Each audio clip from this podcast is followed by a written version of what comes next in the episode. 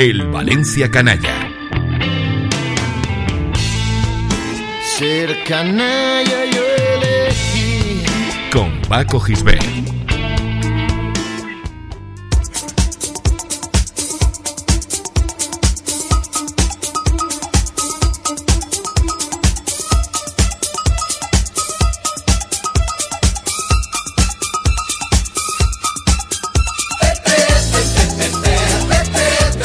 En abril de 1993, el Valencia tributó, con un retraso de ocho años, homenaje a Mario Kempes por medio de un partido de fútbol en el que el propio matador, que entonces tenía 38 tacos, se alineó con el club de Mestalla.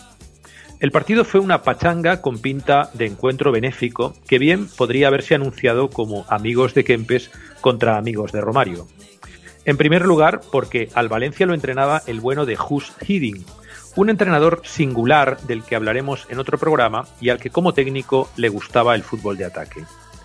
En segundo, porque el rival fue el PSV Eindhoven, un equipo holandés cuyos años de gloria habían quedado atrás casi un lustro antes y que se distinguía por su vocación ofensiva.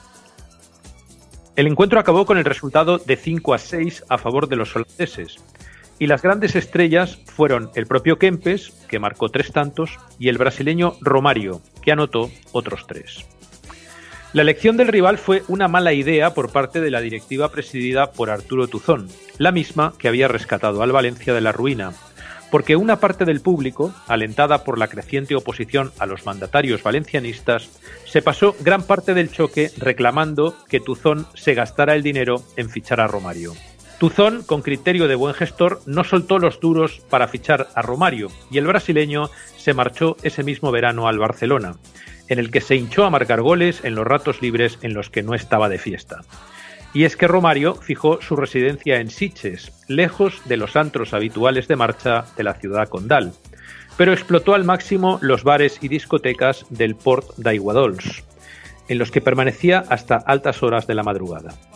Lo curioso es que Romario, al contrario que otros futbolistas golfos ilustres, no bebía alcohol y se limitaba a bailar como un descosido mientras ingería botellas de agua mineral e intentaba ligar con cualquier chica que se le pusiera a tiro.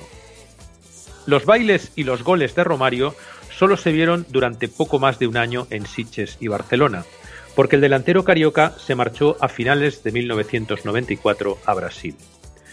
Mientras tanto, Paco Roch accedió a la presidencia del Valencia tras el desastre de Karlsruhe y cumplió con su promesa de fichar a Romario, justo el año después de que el Valencia terminara como subcampeón de liga con Luis Aragonés. Y Luis era difícil de engañar, sobre todo si le mirabas a los ojitos. Los rumores de sus salidas nocturnas comenzaron a invadir Palencia y Romario, con el descaro de quien no tiene nada que perder, llegó a declarar que si no salía de noche no metía goles. Como esa afirmación no era del todo cierta, porque goles metió pocos tras seis o siete jornadas de liga, Luis lo devolvió a Brasil con un lacito y una botella de agua mineral.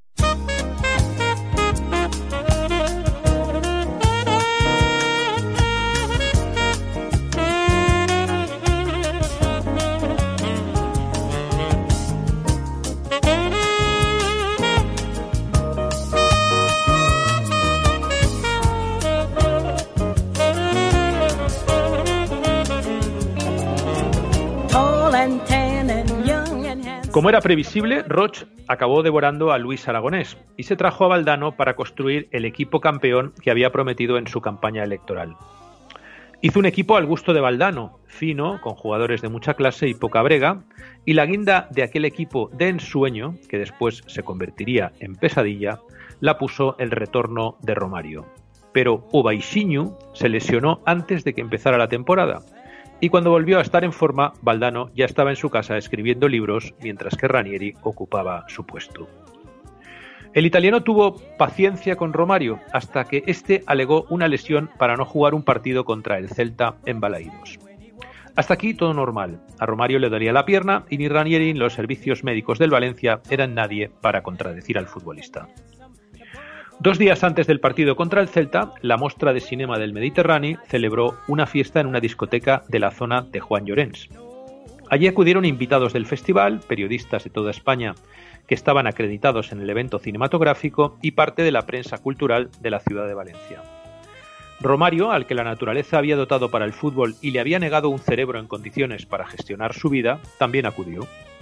Pero no lo hizo porque le gustara el cine y quisiera ver algún famoso en la fiesta. Simplemente quería salir de marcha y no se cortó un pelo en meterse en la boca del lobo. De repente, una fiesta montada para que los invitados cinematográficos se divirtieran, hablaran sobre las películas que proyectaba el certamen y compartieran proyectos fílmicos se convirtió en otra cosa, en una noticia de primer orden sobre el Valencia Club de Fútbol.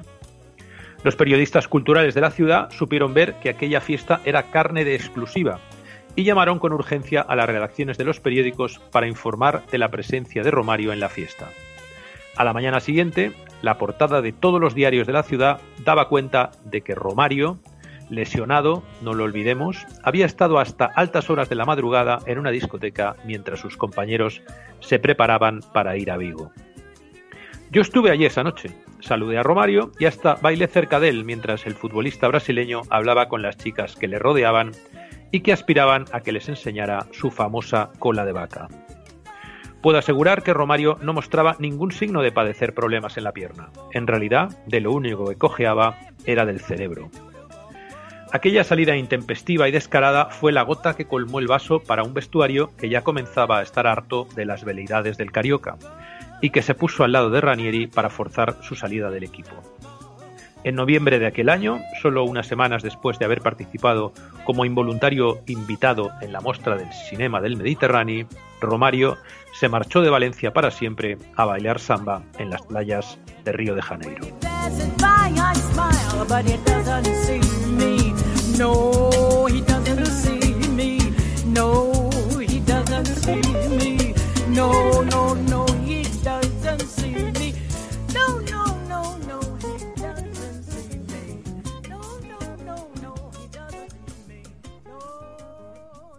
Escucha todos los programas en plazaradio.es y en valenciaplaza.com. Suscríbete a nuestros canales en Apple Podcast, Spotify, Evox y Google Podcast. Descarga la skill para Alexa de Plaza Radio o envía un WhatsApp al 605 66 36 70 para recibir cada nuevo episodio. También puedes seguirnos en Facebook, Twitter e Instagram.